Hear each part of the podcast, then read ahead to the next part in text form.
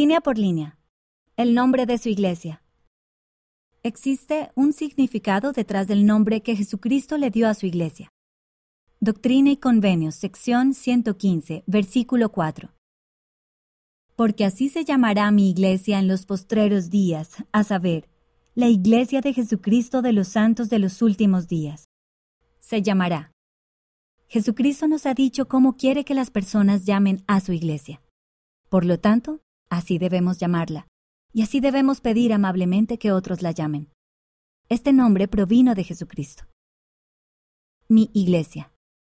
Iglesia, grupo de personas que creen en lo mismo y adoran juntas. Esta iglesia le pertenece a Jesucristo. Él la comenzó. Él la dirige. Es suya. Postreros días.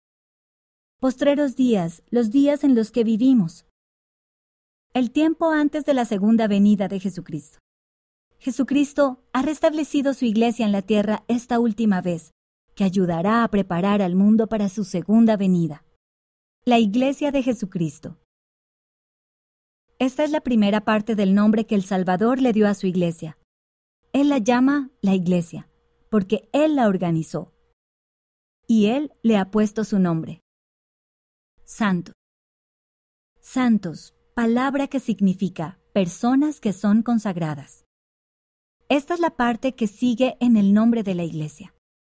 Se refiere a los miembros de la iglesia, Jesucristo puede hacernos limpios y puros, y nos da el Espíritu Santo para fortalecernos cuando intentamos hacer lo que Él nos ha mandado. Si tenemos fe en Él y seguimos intentando, Él nos santifica, nos hace santos. Últimos días. Esta es la última parte del nombre de la iglesia.